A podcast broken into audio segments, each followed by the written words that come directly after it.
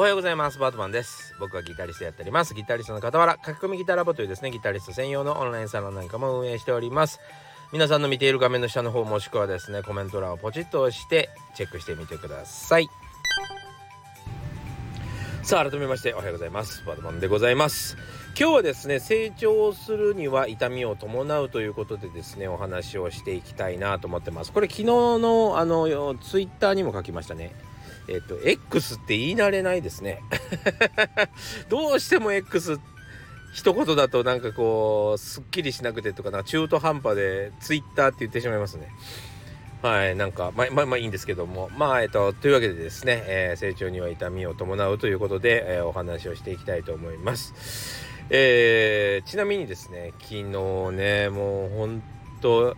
えー、何をしてたかっていうと段ボール探しをずっとしてたんですよ。いやいやあのホームレスになるわけでも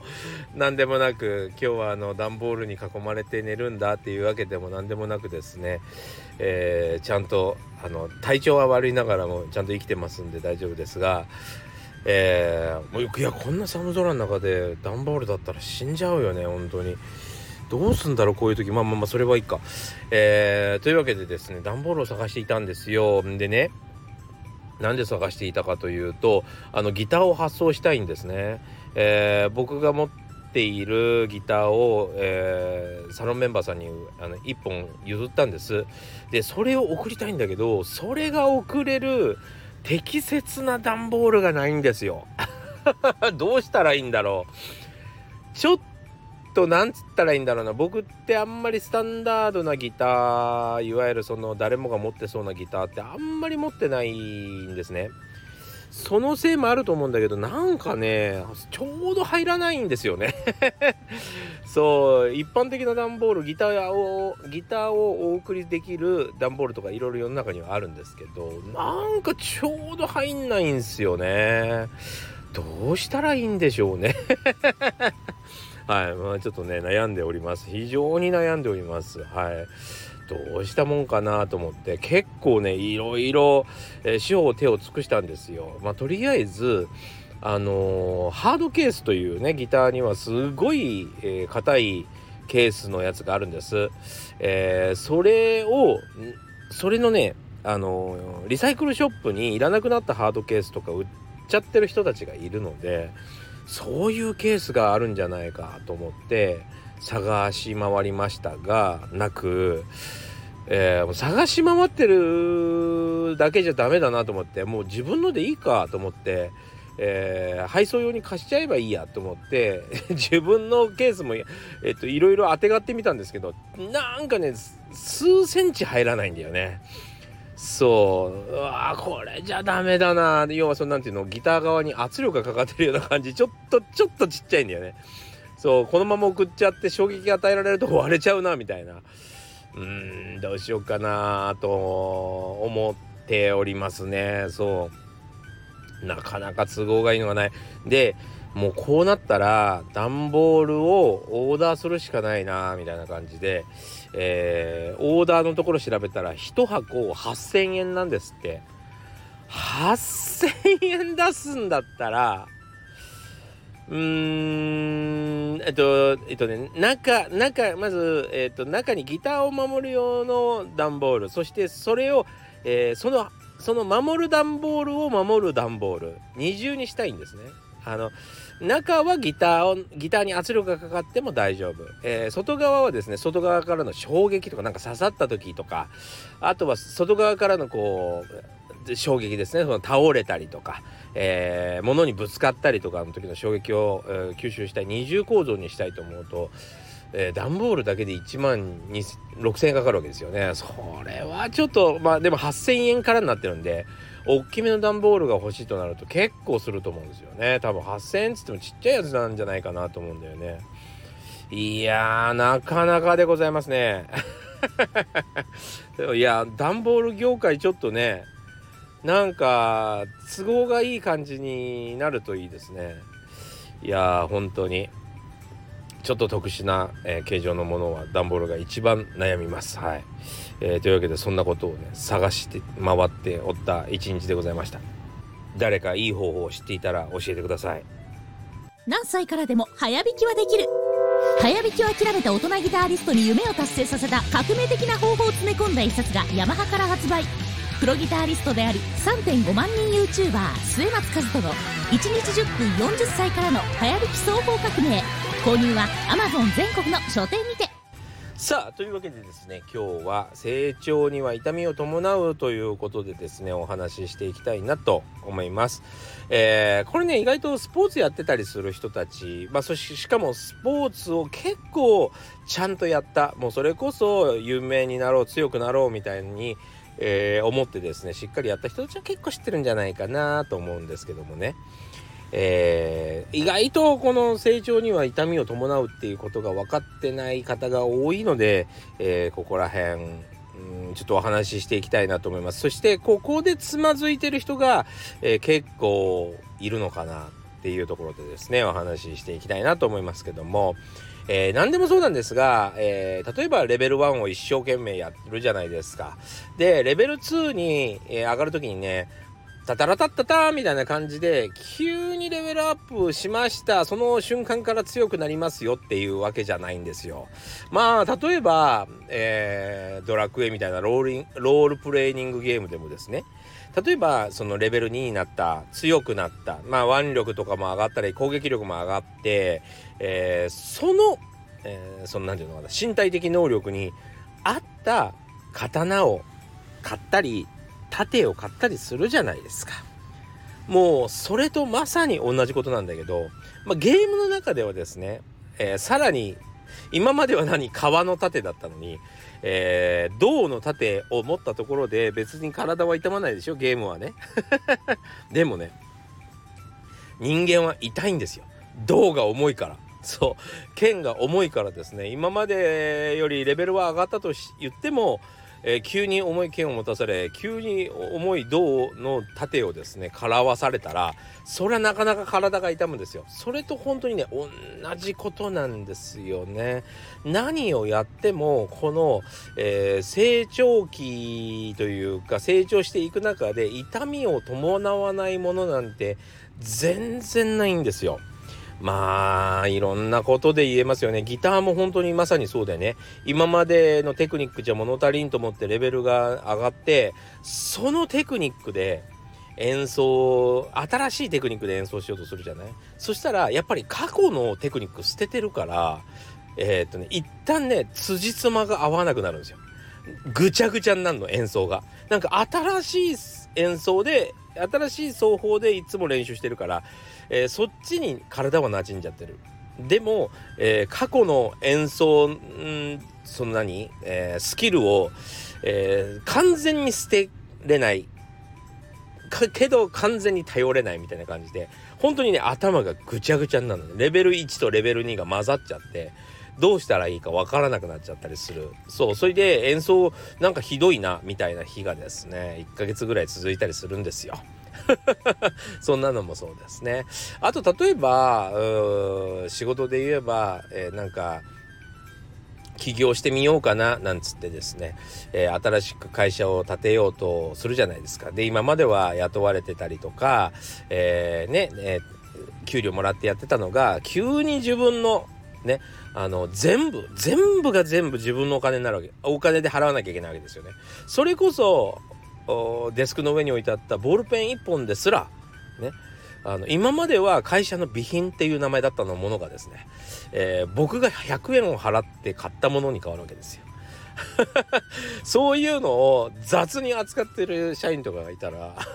この野郎ってまあなったりするわけですよね。そうそんな風に、え、意識っていうのは急に変わったりそれに慣れるまでっていうのに、えー、非常に痛みを伴います。例えばまあ会社だったらまあ急に家賃が降りかかってくるとかね、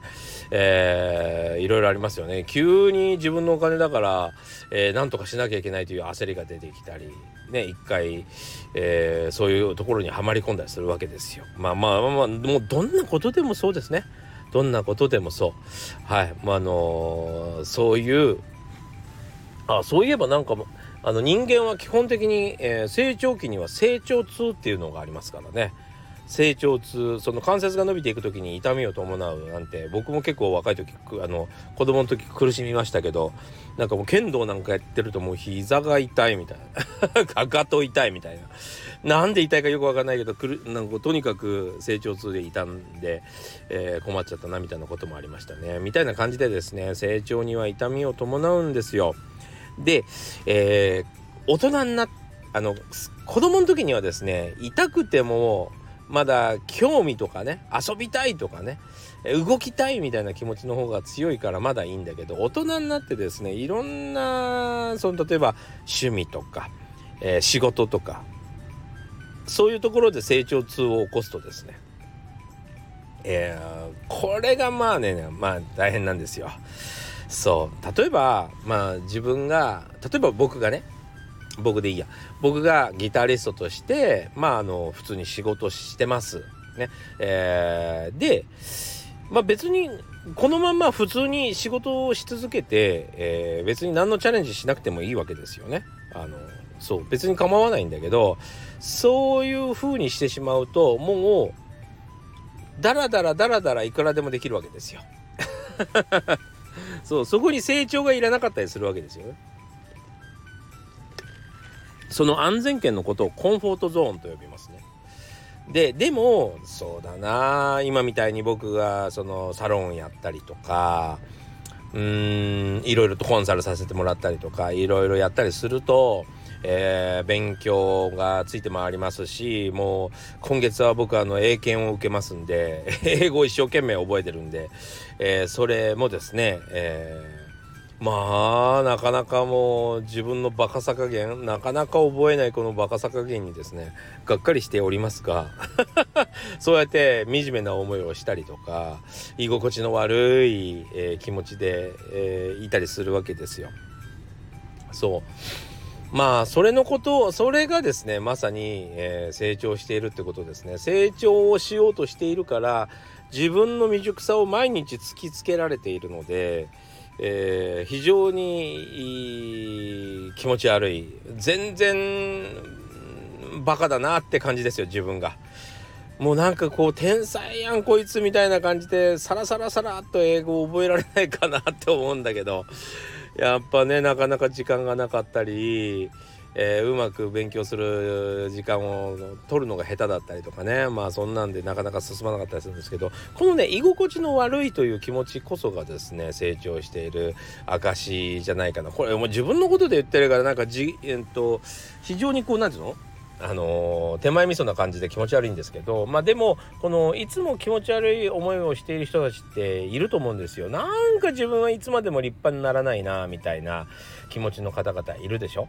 ね、いつまでもみんなに認められないなっていう気持ちの方いるでしょ？うそれはですねいいことなんです。成長しているという、えー、証ですね。頑張っているという証なんですよ。是非自信を持って生きてまいりましょう。そうというわけでですねそのコンフォートゾーンからまあ、えー、勉強するのにねラーニングゾーンというですね学びの領域に行くわけですけどもここに行く時にですね、えー、フィアーゾーンっていうのを通るんですね。そんなに、えー、痛いことがあるっけって思う方はこうやって想像してもらえると分かるんですけど、えー、洞窟の中で生まれ育った少年がいますと成長してきて、え下界に対して興味を持ってえー、トンネルの中からというか洞窟の中から出ようとします。その時の日差しの強さ、えー、見たこともない木とか草花、えー、そして見たことのない動物が目の前で生き、ね、動いている。